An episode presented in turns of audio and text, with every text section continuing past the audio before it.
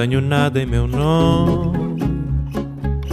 Somente o fato que faço. Esto es Vidas Prestadas, un programa sobre libros y sobre mundos posibles. Un programa sobre todo lo que puede contener un libro.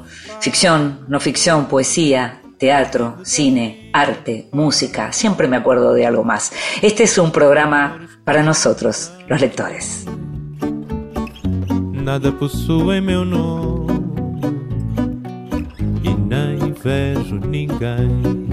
Y a los que leemos nos gusta estar a solas, tener nuestro momento. También nos gusta ver que otros leen cerca nuestro. Y nos gusta también que nos lean en voz alta. Esta vez le pedimos a la escritora Liliana Colanzi que lo hiciera. En voz alta. Cuentos breves, poesía, lecturas para compartir. Se trata de que la mañana no entrega un camino. Se trata de que el viento no orienta en declives. Se trata de que los padres solo tejen el abandono. Se trata de que nadie hay preparado para recibir las olas de lo solo y lo incierto. Se trata del silencio, del fuego y del río, allá adentro en tus costillas, empujando, se trata de la fuerza única para hacer árboles con que defenderse de las trampas propias y ajenas. Se trata de atravesar paisajes increíbles y sinuosos, llevando el deseo como un panal sobre la falda, augurando grietas y cartas indescifrables hechas de soplos. Se trata de hacer arder lo que se arrastra y quema. Se trata de enviar saludos a cada cosa se trata de lamer cortezas como un perro. Se trata de oír el fuego, el río y las olas que saben de la altura de lo solo y lo incierto. Y sí, todo el oro en oír. Emma Villazón.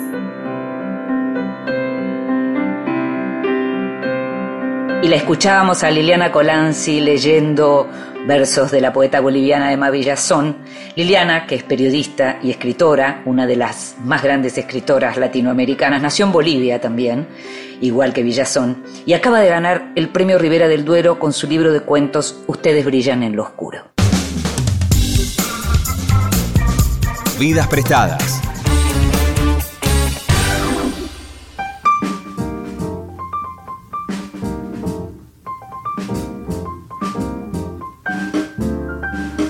Mariana Eva Pérez nació en Buenos Aires en el año 1977.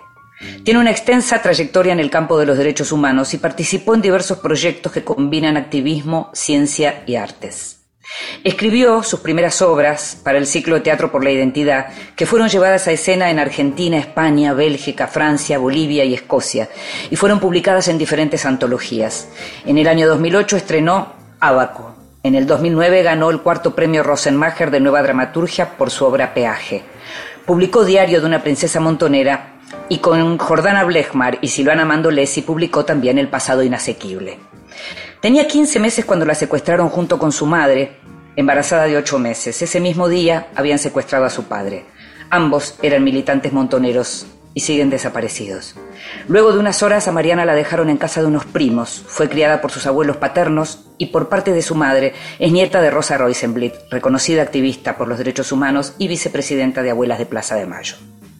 El hermano de Mariana nació en la ESMA y fue apropiado por un ex miembro de los servicios de inteligencia. Recién recuperó su identidad en el año 2000 y fue justamente a partir de una búsqueda que impulsó Mariana mucho, casi todo lo que se puede contar sobre esta historia, su historia, la historia de todos nosotros. Mariana lo fue escribiendo primero en forma de blog, luego con la publicación de la primera versión del diario de una princesa montonera y más tarde en la nueva edición del diario a la que le sumó su viaje y estadía en Alemania con su familia y el relato o crónica, bien en estilo princesa, del juicio por la desaparición de sus padres. El libro se llama igual, se publicó el año pasado, se llama igual te digo, pero tiene un añadido y dice 110% de verdad.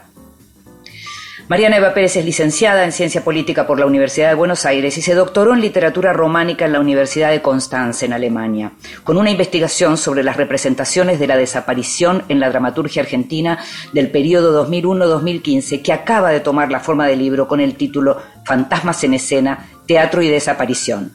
En ese libro, Mariana analiza cuatro obras de teatro, Un mismo árbol verde, árbol verde de Claudia Piñeiro, Los murmullos de Luis Cano, La chira, el lugar donde conocí el miedo de Ana Longoni y Luisa se estrella contra su casa de Ariel Farase, que fueron representadas entre los años 2001 y 2015, justamente como dice su libro. Según Mariana, el teatro dice lo que otras narrativas silencian sobre las desapariciones. Te invito a que escuches la primera parte de la conversación con Mariana Eva Pérez.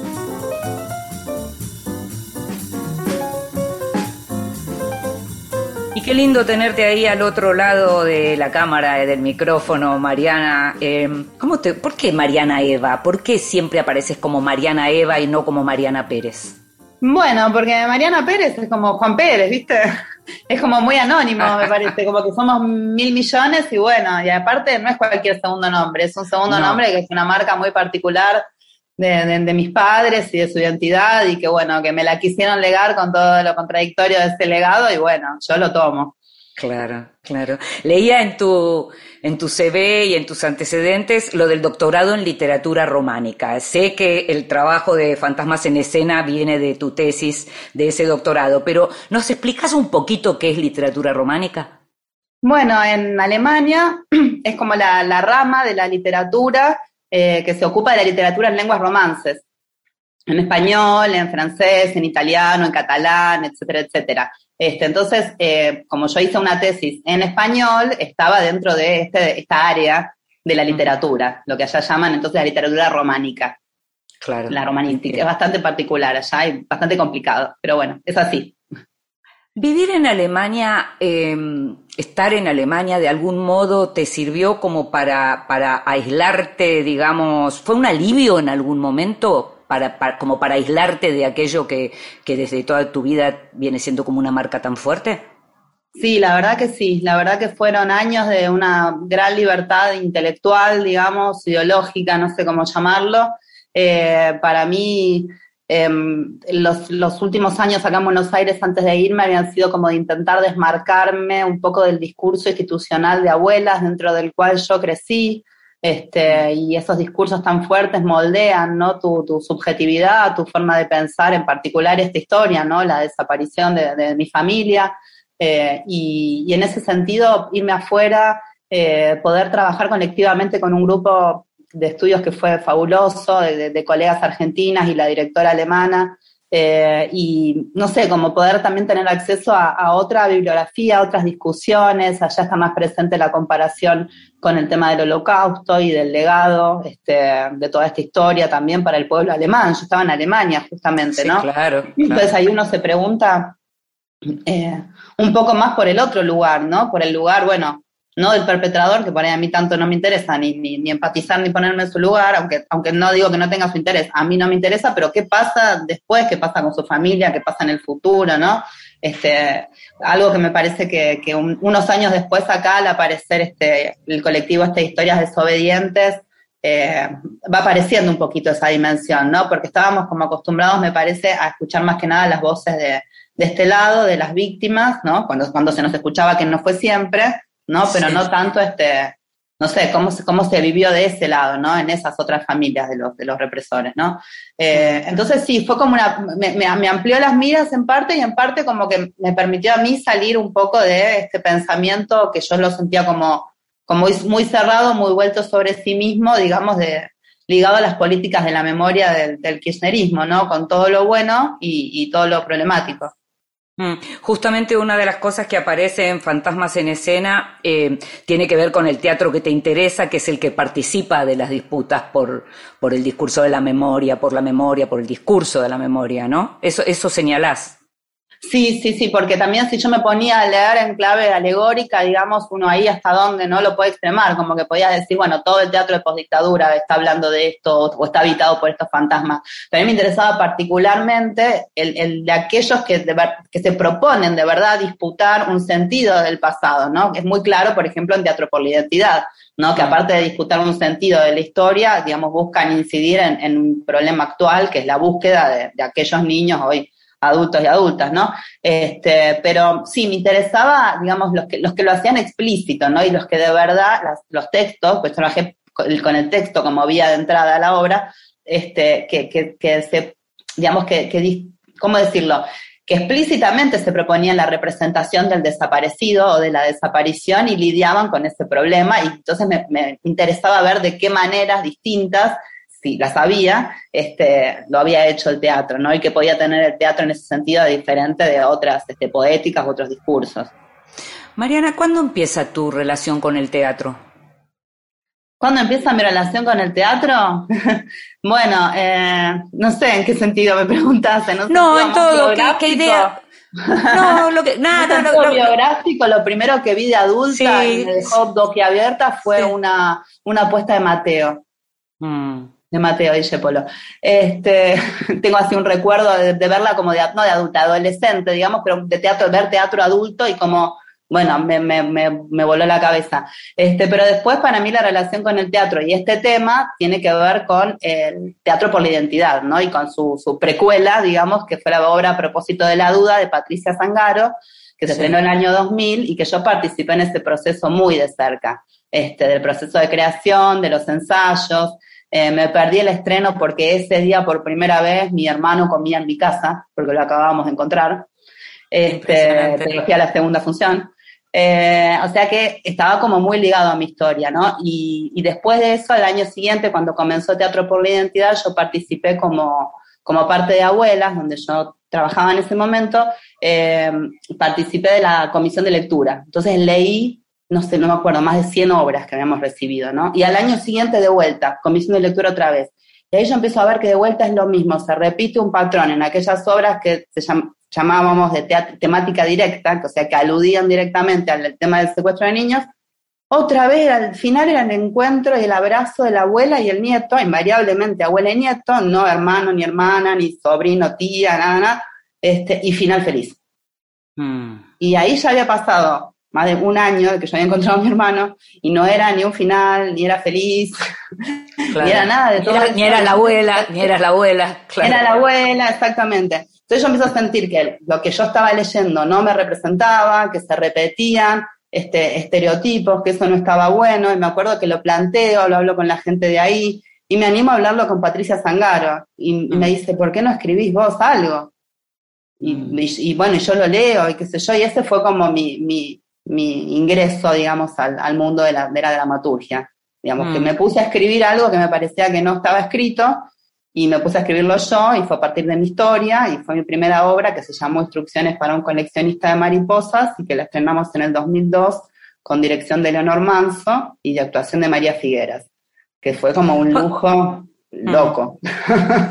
¿Cuándo, claro, si pensás en esos nombres, ¿cuándo, te diste cuenta de esta idea de que el teatro puede decir cosas que otras narrativas callan? Mm. Y bueno, a partir como un poco de esta incomodidad, ¿no? De ver que otras narrativas más institucionalizadas, ya sea del movimiento de derechos humanos, como después este, cuando se hacen eh, narrativas oficiales, ¿no? Y a partir de ahí se plantean políticas de Estado, este, yo sentía que había una cosa como de repetición todo el tiempo de lo mismo, como en esto que te estoy contando, eh, y bueno, obviamente en los discursos artísticos en general, yo encuentro este, en estos lenguajes, en estas otras poéticas, encuentro que emergen otras cosas, ¿no? Obviamente, este, zonas así como de, fuga eh, a la fantasía, a la locura, al, miedo, a, no sé, a, representar otras cosas y a seguir hablando de otras cosas. Eh, y bueno, y un poco por qué teatro, por qué lo planteé sobre teatro. Bueno, para esta investigación en particular, eh, simplemente también tenía algo como de orden pragmático de que yo para, me iba a presentar para un doctorado afuera y yo venía de muchos años de no estudiar, pero en cambio sí de hacer teatro. Entonces dije, bueno, vamos a, volver sobre esto y a plantear una investigación sobre teatro. Claro. Me, me, interesa en un momento cuando señalás que tu biografía no te exime de trabajar con método, y eso es algo que, digamos, uno eh, observa todo el tiempo, precisamente porque Fantasmas en Escena eh, eh, es el, el, producto libro de un trabajo académico, y para un trabajo académico uno tiene que tener método. Y, pero que hagas esa aclaración, ¿qué quiere decir? ¿Qué querés explicar con eso? Bueno, eso forma parte de, una sección del apartado metodológico, digamos, del libro, que forma parte de la introducción. Y a mí me parecía importante aclarar, eh, y justamente como una aclaración biográfico, ¿cómo dice? Biográfico-metodológica, una cosa así creo que, puse, este, que yo era al mismo tiempo eh, sujeto de esta investigación y objeto en un punto, ¿no? Y que estaba atravesada por, por este tema que iba a investigar eh, y que soy como nativa de este campo y que además soy como parte también de su élite ilustrada, si querés, ¿no? Digamos, entre muchas comillas, si podemos hablar de una élite dentro de un colectivo de víctimas, ¿no? Pero bueno, dentro de ese colectivo de víctimas yo he tenido acceso a cosas que muchos otros y otras en la misma situación que yo, no, digamos, desde, no sé, desde poder eh, analizarme eh, y, poder escribir acerca de esto y poder eh, juntarme con otras personas y haber crecido sabiendo la verdad, ¿no? No poca cosa, con mi familia, bueno, digamos, un montón de una serie de cosas que en un colectivo este, de víctimas con situaciones aún peores hacen que yo me sienta dentro de todo, comillas, comillas, privilegiada. Bueno, este, entonces me parecía importante eh, mm. no hacerme la sonza con esta situación biográfica, ¿no? Ponerla sobre la mesa, decir, bueno, esto me atraviesa, pero a pesar de que me atraviese, yo no voy a dejar que me lleve puesta al punto de que todo se me desbande como para un testimonio. Esto no es un testimonio, esto es una investigación y yo acá trabajo siguiendo el método de las ciencias sociales, de las humanidades y bueno, este, y bueno, forma parte, digamos, de, la, de la metodología de la investigación esta aclaración como otras, digamos, como por qué voy a trabajar con texto dramático, no sé, y otra serie de cosas. Sí, uno podría decir además cuando estás hablando de víctima y, y no, no solo porque tus padres siguen desaparecidos y, por lo que pasó con tu hermano, sino por lo que pasó con vos, que es algo que vos también reclamás junto con otras personas que tiene que ver con la idea de las víctimas infantiles, esas horas en las que vos también estuviste desaparecida. Em, me, interesa que, que me digas un poco qué estás pensando ahora en relación a esas víctimas infantiles. Bien. Eh, esta es una reflexión que arranca de manera colectiva con un grupo de compañeros con el que nos juntamos alrededor del año 2010 más o menos y, terminamos poniéndonos como nombre colectivo de hijos, pero al toque muy incómodos con ese nombre y empezamos a firmar como CDH porque ya hijos nos hacía un montón de ruido, porque eh, lo que nos reunía era una inquietud justamente por, por eh, cuestionar esta impronta de lo filial sobre nuestras historias y nuestra identidad y tratar de, buscar qué era lo que nos había pasado a nosotros mismos, no qué le pasó a nuestros viejos y qué reclamamos en relación a ellos, sino qué nos pasó a cada uno de nosotros, ¿no? Eso fue, eh, estas discusiones en colectivo para mí fueron muy importantes, realmente cambiaron mi perspectiva. Hay un capítulo de Fantasmas en Escena, que es el capítulo que dedico al análisis de La Chira, una obra de Ana Longoni, que, vivió su adolescencia en el exilio, eh, que a mí me permitió como eh, seguir, no, diría profundizar, sino como seguir eh, rompiendo y abriendo esta noción de los hijos, ¿no? Porque justamente en el caso de los hijos del exilio, los llamados hijos del exilio, como en el caso que me traía esta obra, queda clarísimo que, pensarlos como hijos de, bueno, sí, obviamente son hijos de exiliados también, pero vivieron ellos mismos en el exilio, tienen sus propias vivencias, sus propios recuerdos, que no son los mismos de los padres tampoco. Y para algunos de ellos, como dice, por ejemplo, Inés Ulanowski, que nacieron afuera o que se fueron muy chiquitos, el exilio en realidad fue volver. O sea que como que hay que sacudirse un poco la cabeza y repensar todas estas cosas de nuevo, ¿no? Eh, el libro es, es el, la tesis, como, como dijimos, y yo la defendí a fin del 2019, y de ese momento a esta parte yo seguí trabajando en la cuestión de las víctimas infantiles más. Eh, trabajé durante el año pasado, eh, tuvimos una, una, beca tándem transatlántico, un formato súper interesante con una colega de Alemania que nunca pudo llegar por la pandemia, este, pero trabajamos juntas igual. Eh, y investigando el lugar de las víctimas infantiles en los sitios de memoria y en las narrativas judiciales Y sí, vemos que es, una, es algo que fue tomando con el tiempo la forma de, un reclamo, ¿no? Por ejemplo, en torno al, ex circuito, digamos, atlético Banco Olimpo, ¿no? Este, hay, hay, una, hay una muestra en este momento en el ex Olimpo, que es un lugar que se puede, que se puede visitar, eh, que se llama Aquí hubo niños, como una pregunta, ¿no? Mm. Porque sí, porque hubo, ¿no? Y en torno a esa muestra, una investigación que siguió después, digamos, en este momento hay una presentación judicial colectiva de víctimas infantiles del circuito atlético Banco Olimpo que reclaman ser tenidos en cuenta en, las causas, ¿no? Porque no, no somos tenidos en cuenta en las causas. Vamos, declaramos como testigos, contamos la historia de nuestros padres y no, y no pasa nada con respecto a nosotros mismos, ¿no? Este, ni siquiera es parejo, en algunos casos sí, en otros no, es todo como muy aleatorio y que tiene que ver con esta cosa como un poco al tuntún y por de acachos, que es como se han ido instruyendo estos juicios. Mm. Mariana, te invito a que escuchemos un ratito de música y seguimos conversando sobre tu libro Fantasmas en Escena y también sobre otro de tus libros. Bueno.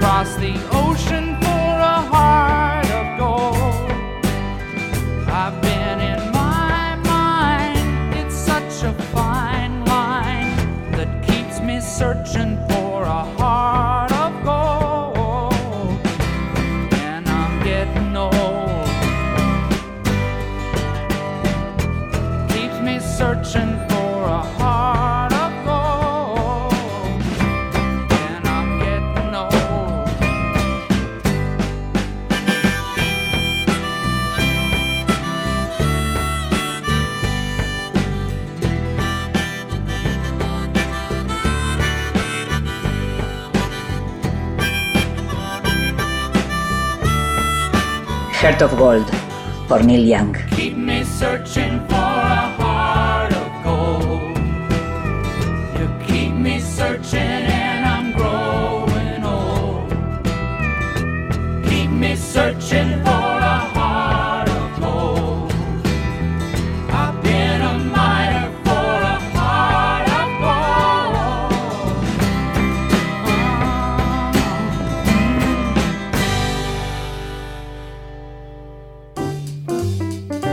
Bienvenidos. Libros recién salidos del horno que prometen grandes momentos. Y en esta sección te hablo de libros que acaban de llegar, que apenas pude darles una mirada, pero que seguro pasan a mi mesita de luz. Uno de ellos es La Casa de la Calle 30, una historia de Chicha Mariani, por Laureano Barrera, publicado por Tusquets en la colección Mirada Crónica que dirige Leila Guerriero. La historia de Chicha Mariani, la trágica historia, es una historia que también como la de Mariana Eva Pérez, tiene tanto que ver con las últimas décadas de los argentinos. Y es un libro, el de Barrera, que no elude temas difíciles como fueron el distanciamiento de Chicha Mariani con Estela Carlotto, o cómo fue la aparición o supuesta aparición de la nieta de Chicha, eh, que no era finalmente. Eh, es un libro que se lee, por lo que estuve viendo, con una muy, buena calidad periodística. Lo, re- lo recomiendo porque lo leería yo. Es más, lo voy a leer. La Casa de la Calle 30 de Laureano Barrera. Otro que voy a leer seguro porque me encanta ella es Cuentas Pendientes, Reflexiones de una lectora reincidente de Vivian Gornick, eh, publicado como los otros libros por Sexto Piso. Y acá lo que aparecen son textos de Gornick sobre sus lecturas, sobre sus novelas favoritas. Es una Gornick crítica literaria, por llamarla así. Y otro libro precioso, que es un lindísimo regalo, se llama Saramago, sus nombres, un álbum, biográfico publicado por Alfaguara, edición de Alejandro García Schnetzer y Ricardo Biel, que toma imágenes y textos escritos por Saramago, con los cual conforma un caleidoscopio que arma una biografía, desde cuestiones familiares hasta gustos, hasta gustos por la literatura y también por el arte, cuestiones históricas. Son todas imágenes acompañadas por eh, textos del gran Nobel portugués en un año aniversario. Estás escuchando Vidas Prestadas con Inde Pomeráñez. Continuamos en Vidas Prestadas. Y seguimos en esta charla con Mariana Eva Pérez a propósito de su nuevo libro Fantasmas en Escena, Teatro y Desaparición. Hay un concepto que aparece, Mariana, que es el de biopolítica desaparecedora, que está súper bien explicado, por supuesto, en el libro, que tiene que ver con un concepto original de Foucault, pero que me gustaría que, nos explicaras y que le explicaras a los oyentes qué es exactamente. Bueno, eh, Foucault habla de la biopolítica, digamos, como, como una forma eh, de, de- de- de dominio, pero no a nivel del cuerpo, no a nivel de cada individuo, sino a nivel de las poblaciones, no a nivel masivo, lo estoy simplificando un montón, ¿no? Este, Y dentro de, de esta concepción a mí me interesaba pensar la desaparición como algo que no solamente opera sobre los cuerpos de aquellas personas que son desaparecidas, sino también sobre el conjunto social, ¿no? Y eso está claramente explicado en el nombre propio del proceso de reorganización nacional, que por eso yo lo tomo, pues yo, yo no creo que tenga una Sí. connotación negativa, me parece que es de un nivel de elocuencia que no lo puedo evitar, este, y que lo conecto directamente con esta noción de una biopolítica desaparecedora que justamente se propone la reorganización de la sociedad argentina en un sentido determinado, ¿no? En un sentido regresivo en lo económico, desindustrializador, este, bueno, todas estas otras cuestiones económicas que están en la base y que para mí son las que van a cambiar un poco en el comienzo del siglo y por eso este, a mí me interesa también tomar este periodo, ¿no? Por eso trabajo a partir del año 2001, a partir de la crisis, como un momento en el que se produce, me parece a mí, un cambio de percepción sobre las desapariciones y queda expuesto este fundamento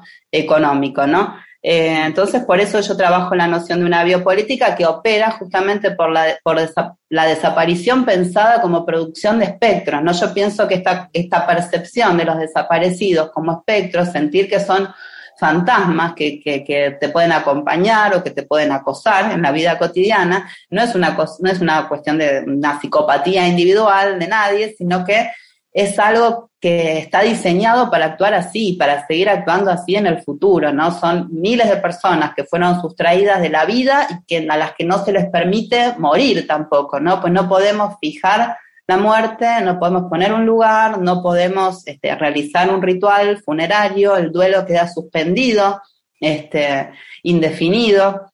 Entonces, bueno, quedan en, esta, en este tercer estado que es la espectralidad, que es ni vivos ni muertos, que vuelvo otra vez, Videla era muy elo- elocuente Videla. Cuando Él lo también dijo, dijo, claro, Lo claro. muy bien, él lo dijo muy claro también. Claro, Sí, sí, claro. Claro, los desa- en- en- en- eso, eso es cuando le responde a Nacho López, ¿no? No me acuerdo a qué periodista, pero responde a la prensa. Sí, sí, sí, es cuando le responde no están ni vivos ni muertos, están desaparecidos. Sí, sí, sí, sí. a, José Ignacio López. Sí, hay un momento en, en tu libro en donde justamente hablas de la muerte arrebatada, ¿no? Mm. Porque, que- y que es interesante, porque hablas de aquellos que estaban dispuestos a dar la vida por la revolución y a quienes se les arrebata la muerte. Es muy Claro. interesante esa imagen. Y me parece que eso era algo que jamás este, a nadie se le ocurrió. Eh. Y otra cosa que también eh, dicen siempre las, las sobrevivientes, en particular pienso en las compañeras de mi mamá, este, que jamás se les ocurrió que se iban a meter con los chicos tampoco. ¿no? vos. Esa es otra cosa que jamás se les ocurrió. Digamos, que nunca estuvo en la lista de cosas que, que estuvieron dispuestos a, a- a- a dar.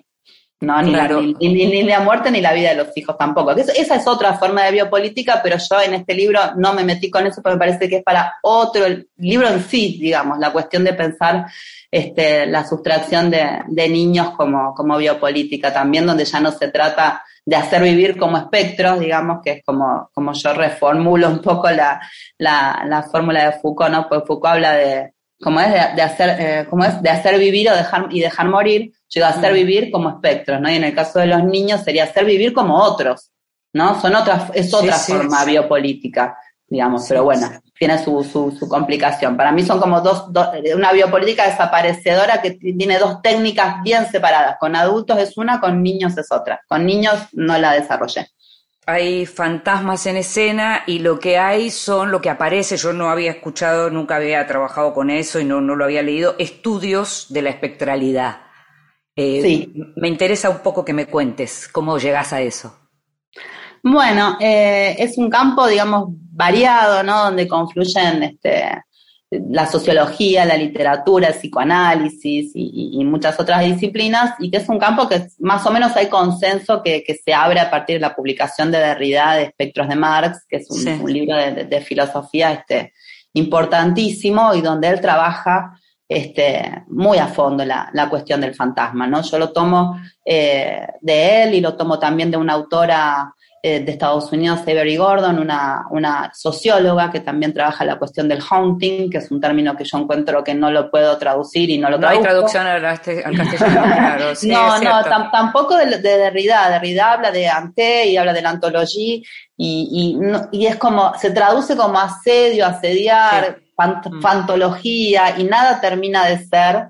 Este, en, y en inglés es más rico todavía porque es como to haunt, es como la acción del fantasma y nosotros no tenemos, Claro, no tenemos algo como fantasmear.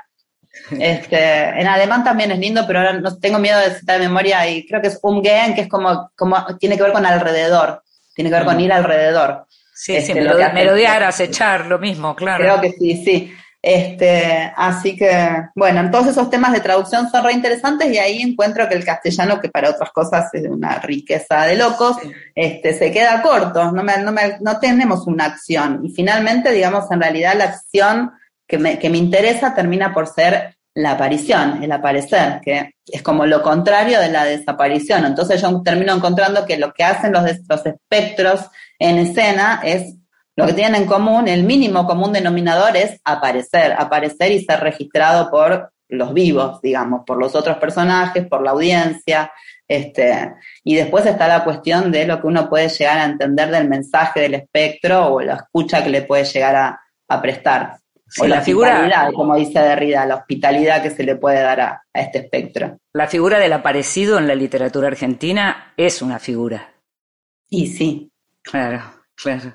Hay algo que cuando decías eh, que finalmente armaste un recorte a partir del 2001 y, sobre, y, lo, y lo terminaste en 2015, hay toda una explicación eh, eh, político-metodológica, diría, y, y en un momento se habla de la categoría de narrativa militante humanitaria para definir ese teatro sobre el que finalmente trabajaste. Cuéntame un poco sobre eso. Sí, yo por narrativa militante humanitaria lo que me refiero es como, digamos, a, esta narrativa de estos años, ¿no? Del, del, del kirchnerismo, tanto de, de, digamos, de, de los, de los actores civiles como también del Estado, eh, que por un lado eh, algunas cosas eh, reivindica, por lo menos da cuenta o no esconde la pertenencia política de los desaparecidos, pero por otro lado eh, se intenta, como se superpone la figura del militante con la de la víctima de violaciones a los derechos humanos y, este, y digamos, la, la, la idea de que esto es un tema de derechos humanos y puede, puede lidiarse con eso en estos términos, ¿no? Eh. Y que en principio son dos cosmovisiones que son muy distintas, porque, vamos a decirlo claro, mis padres no luchaban por los derechos humanos, ni luchaban por la democracia, digamos, querían una revolución socialista con todo lo impreciso de eso, no te, no te sé decir exactamente cómo iba a ser esa revolución sí, socialista, sí. no tengo idea qué quería. Este, Claro, pero claro. lo que te puedo decir es que no era este orden burgués con sus leyes y sus tribunales, que este orden burgués era más bien impugnado por esa generación. Este, y entonces es como que ahí hay un problema, ¿no? De, de algo que no termina de hacer síntesis. Y me interesa cómo, sin terminar de hacer síntesis, se sostiene. Y se sostiene como la narrativa oficial de esos años, además.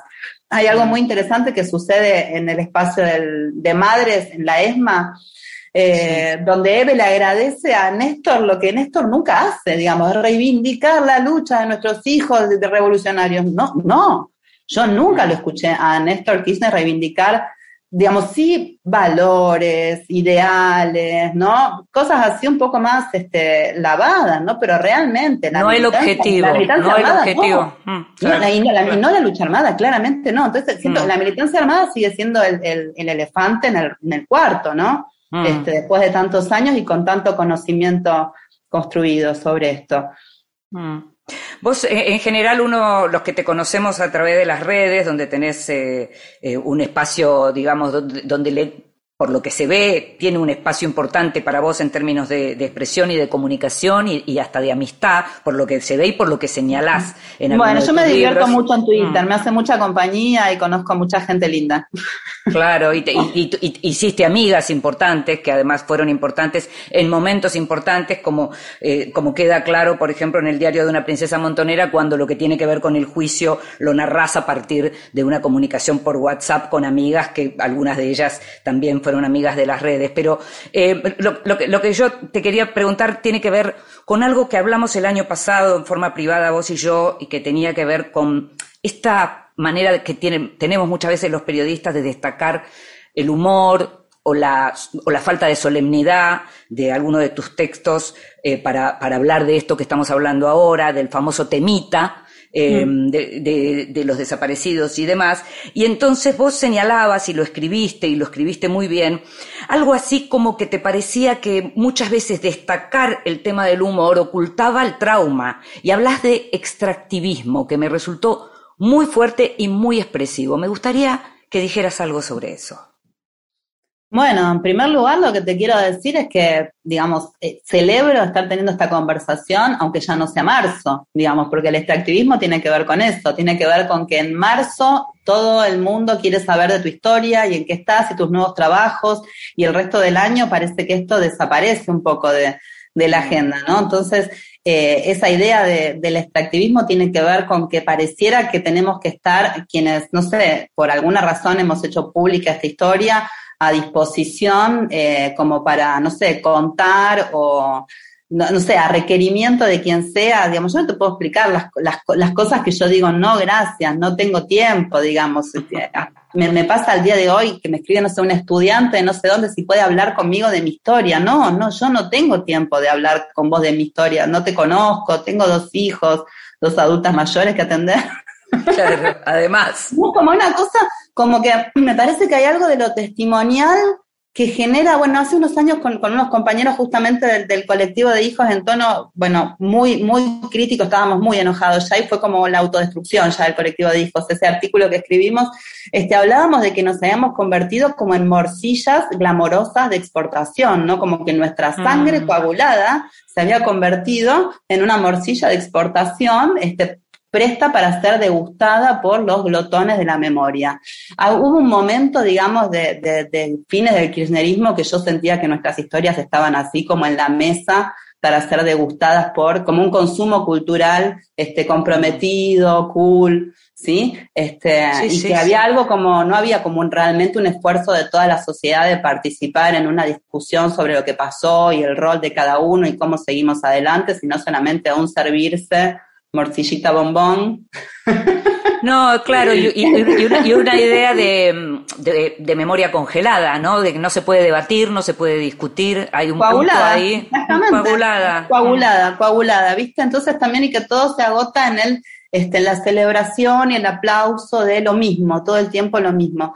Eh, por eso también la, la cuestión de la identidad, ¿viste? Del ciclo de monólogos que se llama idénticos, toda esa cosa de lo idéntico, a mí me termina haciendo un poco de ruido, ¿no? Este, qué sé yo, yo, soy, yo soy muy complicada, y de vos me tirás la lengua y yo soy muy complicada.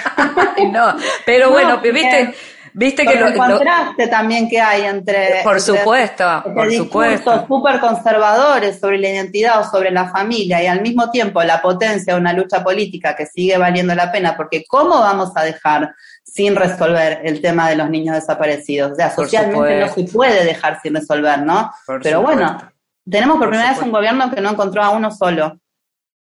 Mm. Es la primera vez en toda la democracia, es el primer, es el primer gobierno que tiene el, el, eh, este, este, no sé cómo llamarlo, Mm. este logro inverso de no haber encontrado un solo nieto. Yo creo que la pandemia no explica todo. No, debe explicar una parte, pero efectivamente no debe explicar todo. Mm. Supongo que también, no sé, no, no de- desconozco, pero imagino que la edad de las abuelas también debe estar pesando en eso, ¿o no?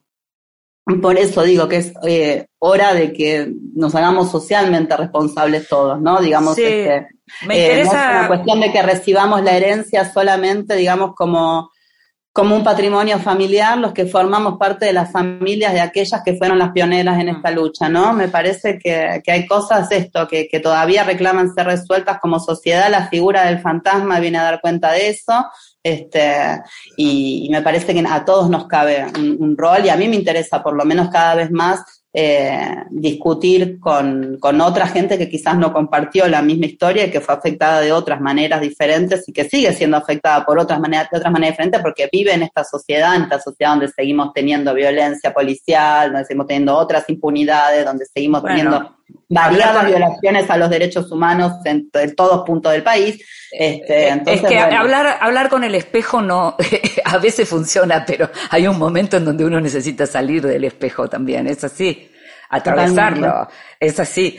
Em, te, te escuchaba y, y recordaba en, en Auschwitz, yo estuve dos veces y recordaba a la gente muy preocupada justamente por el tema de la edad, porque lo que decía era que ya los sobrevivientes no estaban y ya eran grandes los hijos de los sobrevivientes y se preocupaban por qué pasaría el día de mañana por la memoria. Se preocupaban por quién, digamos, eh, eh, subsi- subsidiaría a Auschwitz, por supuesto, porque hay que mantener ese- esa institución. Pero la, la pregunta también era, bueno, y si esto no existe, ¿cómo mantenemos la memoria? Así que me parece que es súper interesante lo que estás diciendo. Y te quiero preguntar por último, porque estamos hablando, vos fuiste criada por tus abuelos eh, paternos, eh, sos mamá de dos hijos. Me imagino que, que, que debe ser muy importante por esta conversación que estamos manteniendo además, cuando de pronto aquello que puede molestarle a otras personas, que es que seas la mamá de, ¿no?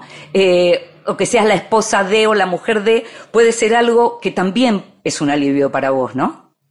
Sí, sí, por supuesto, es un desafío enorme porque la verdad que yo sentía que nunca había tenido propiamente una familia, digamos, el haberme criado así con mis abuelos era una situación, era raro, no funcionábamos exactamente como una familia, o sea, eran mis abuelos y yo, no sé, por entonces Claro. yo seguía siendo la nieta, aunque no estaban los padres, digamos, era como una nieta de, un fin de semana perpetuo en la casa de los abuelos, una cosa así, este, o sea, súper malcriada, eh, Claro, ¿no? Este, que no, no, no me podían decir que no, porque bueno, no que mi abuela no quería que yo sufre, le parecía que si, no me decía nada que no, yo iba a extrañar menos, qué sé yo, este, cosas así. Entonces sí, es un desafío este, construir una familia propia y encontrar con qué recursos y desde qué lugar este, maternar cuando, cuando lo que una recibió este, fue primero tan cortito de, de- de Claro. mis propios padres, este, que bueno, por lo menos un año y tres meses los tuve. Cuando, mi, cuando mi primer hijo tuvo un año y tres meses entendí que los, que los había tenido, no digo mucho, pero que los había tenido,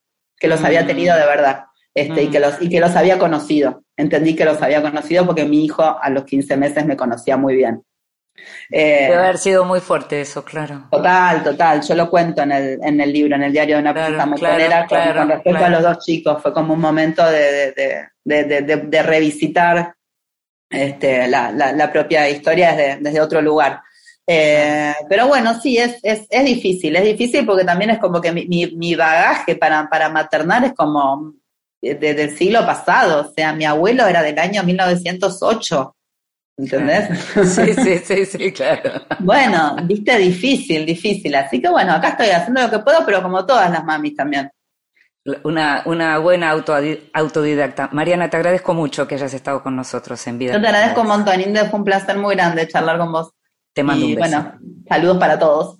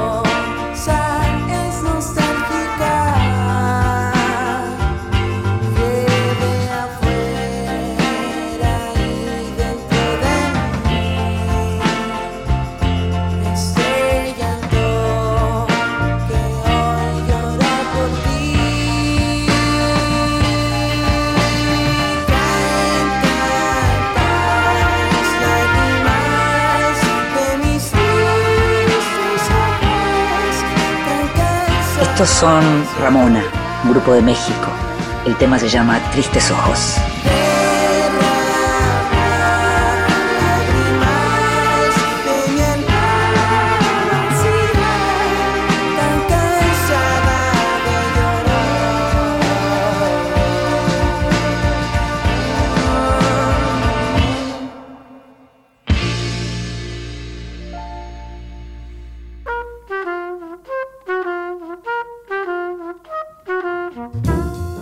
Mesita de Luz.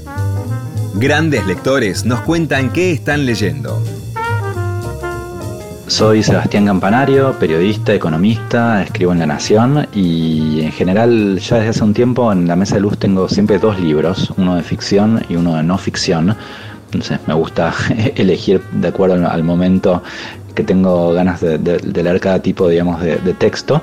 Y, y de ficción estoy terminando el libro La Anomalía de Hervé Letelier, es un escritor francés que ganó la última edición creo del premio Goku y lo editó Seis Barral, es un libro súper divertido, lo recomiendo mucho, eh, que trata sobre un avión que, que- que llega dos veces, esto es lo que cuento está en la, la contratapa, no estoy spoileando nada, tiene mucho absurdo, el autor es matemático, tiene mucho de una teoría que, que me gusta mucho, que es pensar qué pasa si somos todos una, una simulación de, de alguna antigua civilización.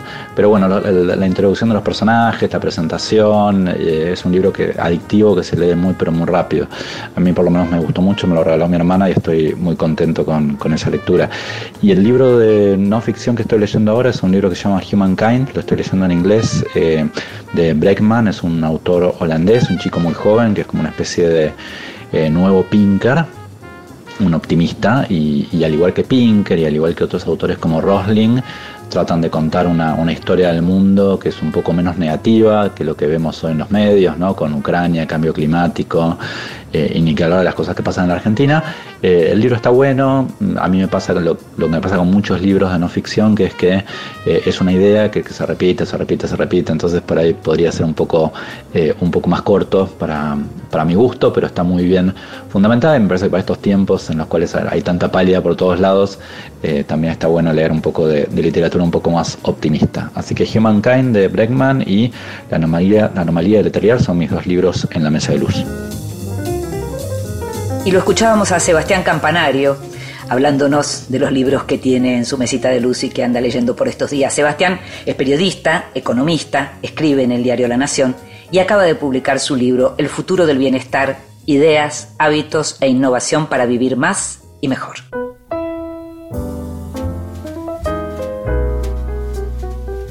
Libros que sí. Títulos nuevos y no tan nuevos que son imperdibles.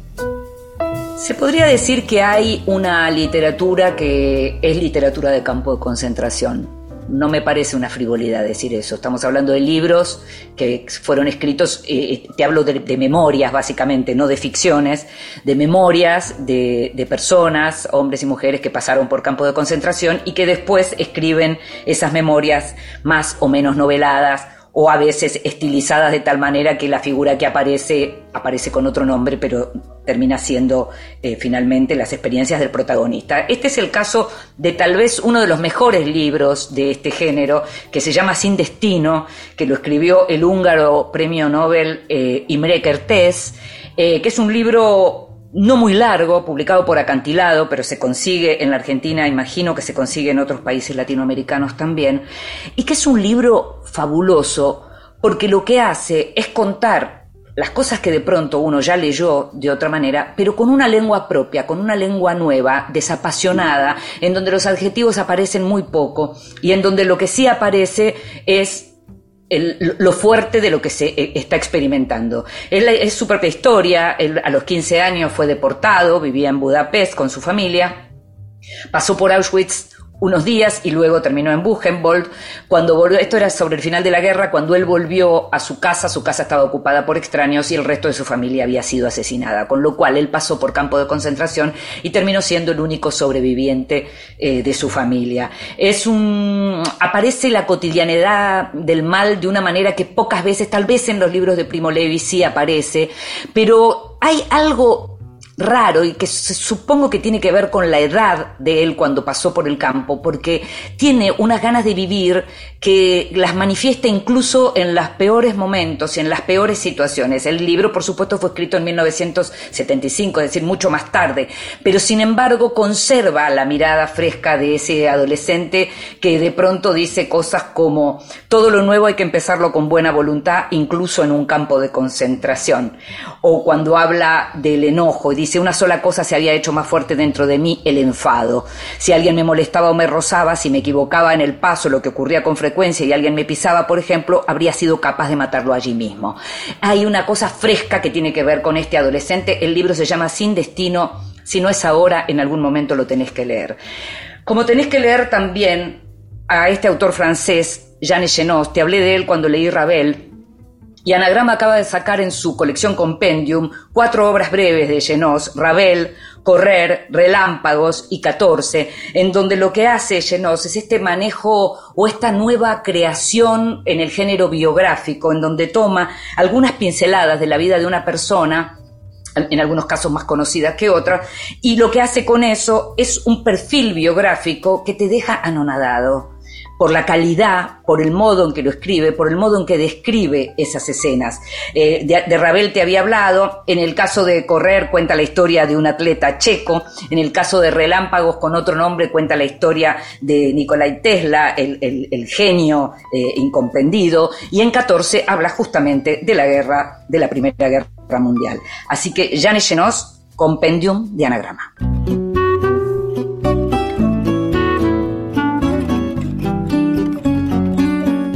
Y llegamos al final de este Vidas Prestadas. Sabes que vas a poder escucharnos cuando quieras en la página de Radio Nacional o en tu plataforma de podcast favorito.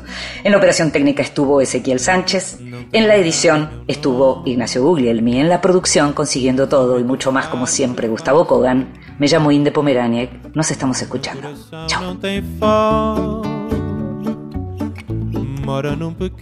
coração